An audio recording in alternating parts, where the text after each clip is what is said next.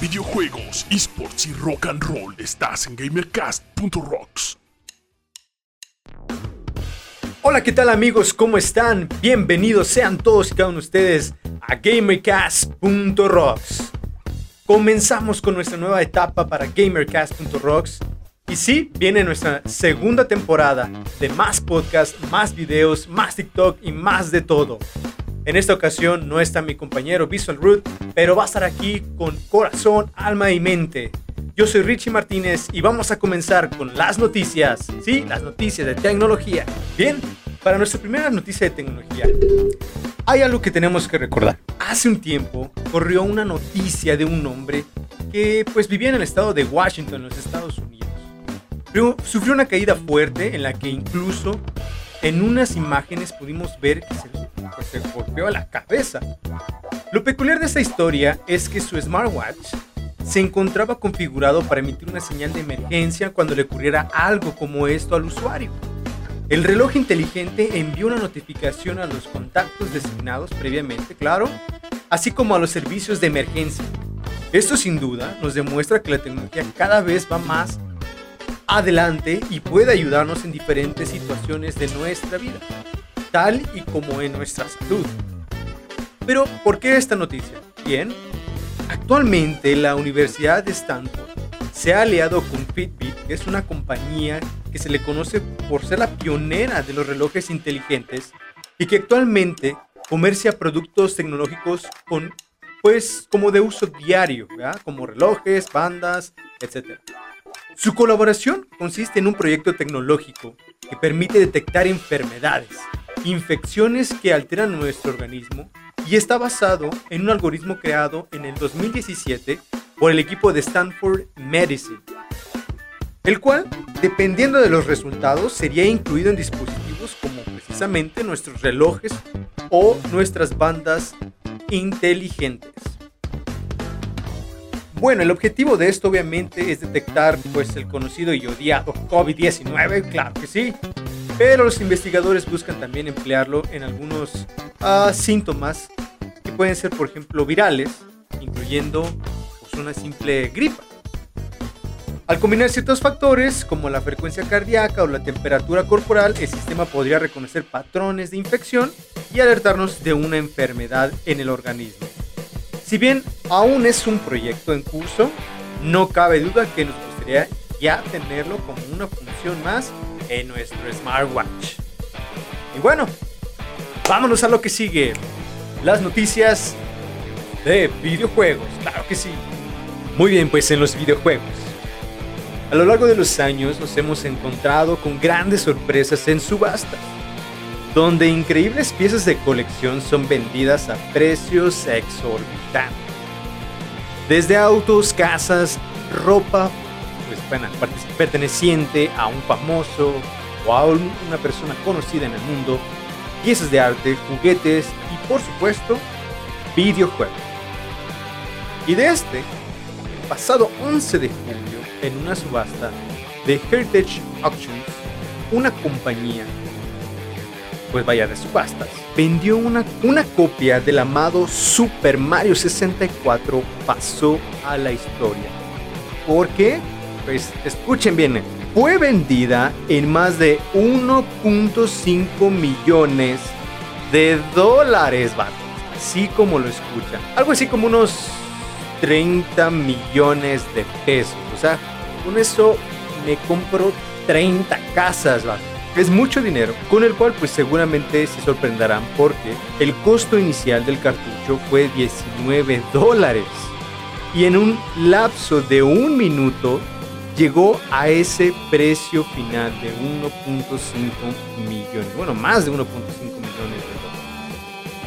La razón principal de tal costo es que la copia tenía una calificación 9.8 a doble más, lo que significa que el videojuego tenía la más alta calificación de sellado que jamás se hubiera visto. Simplemente de este videojuego se vendieron 11 millones de copias desde su lanzamiento en junio de 1996, lo que después de 25 años es casi prácticamente imposible encontrar uno en tan perfectas condiciones. Aunque en lo personal lo más chido de este videojuego es jugar.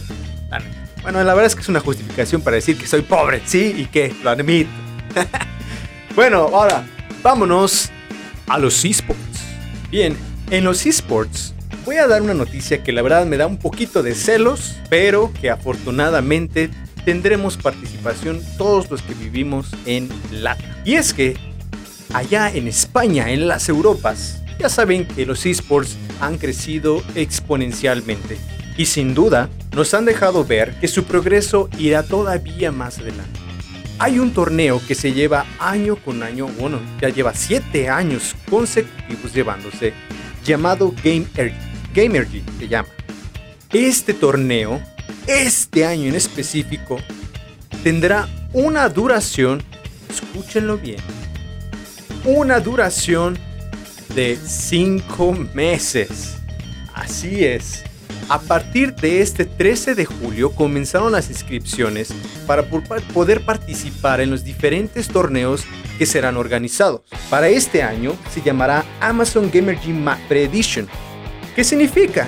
Que ahora los principales partners de este torneo será Amazon y MAPRE, por lo que nos darán seguramente muchas sorpresas.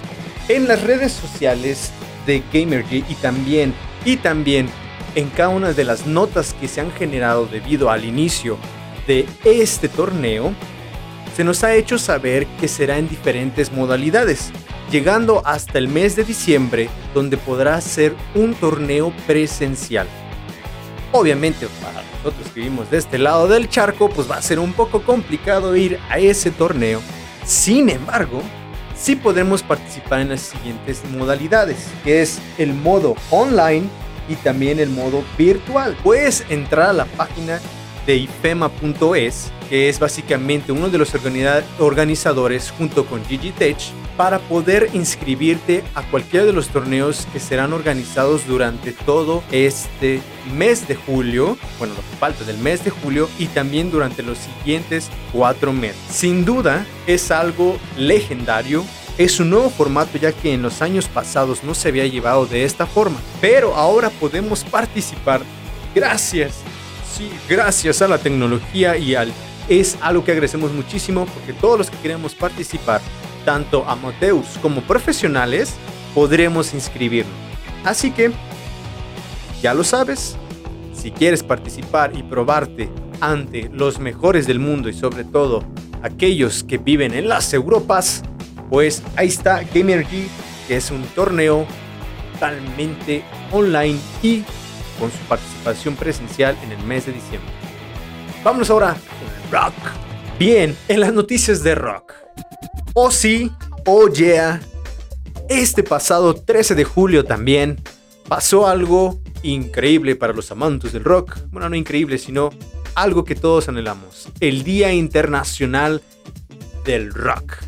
Así es, si no lo sabías, el pasado 13 de julio fue el Día Internacional del Rock.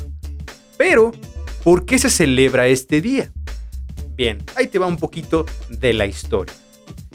En el año 1983 comenzaba la más grande hambruna en el conocido cuerno de Af. Cada año que pasaba miles de personas morían. Para 1985 ya habían muerto más de un millón de habitantes, lo que generó obviamente una gran preocupación pues para el resto del mundo. Un famoso actor y músico de ese entonces llamado Buff Geldof visitó esta zona llamado Cuerno de A, y se dio cuenta de la gran hambruna que existía. Para ello, se dispuso a ayudarlos y organizar un concierto. Este concierto, em, eh, concierto emblemático llamado Live Aid, ¿sí?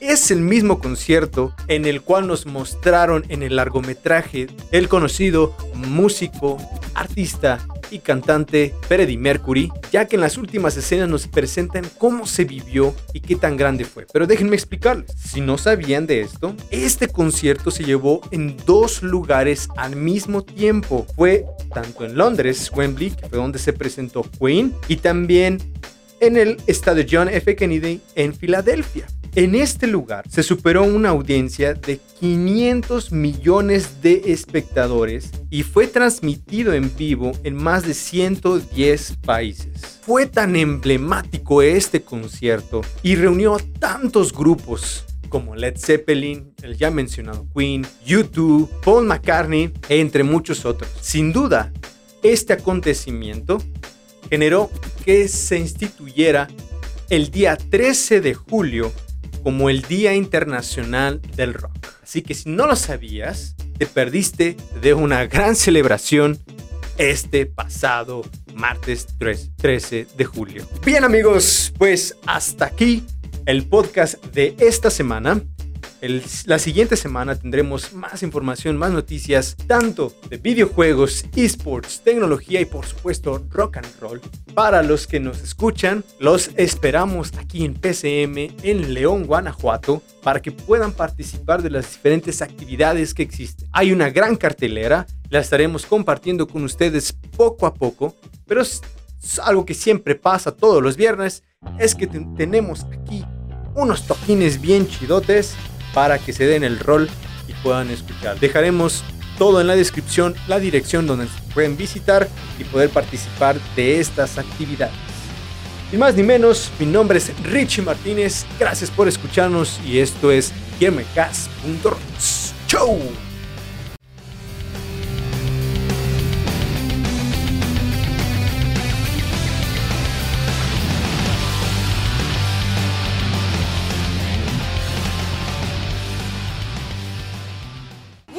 Videojuegos, esports y rock and roll estás en gamercast.rocks.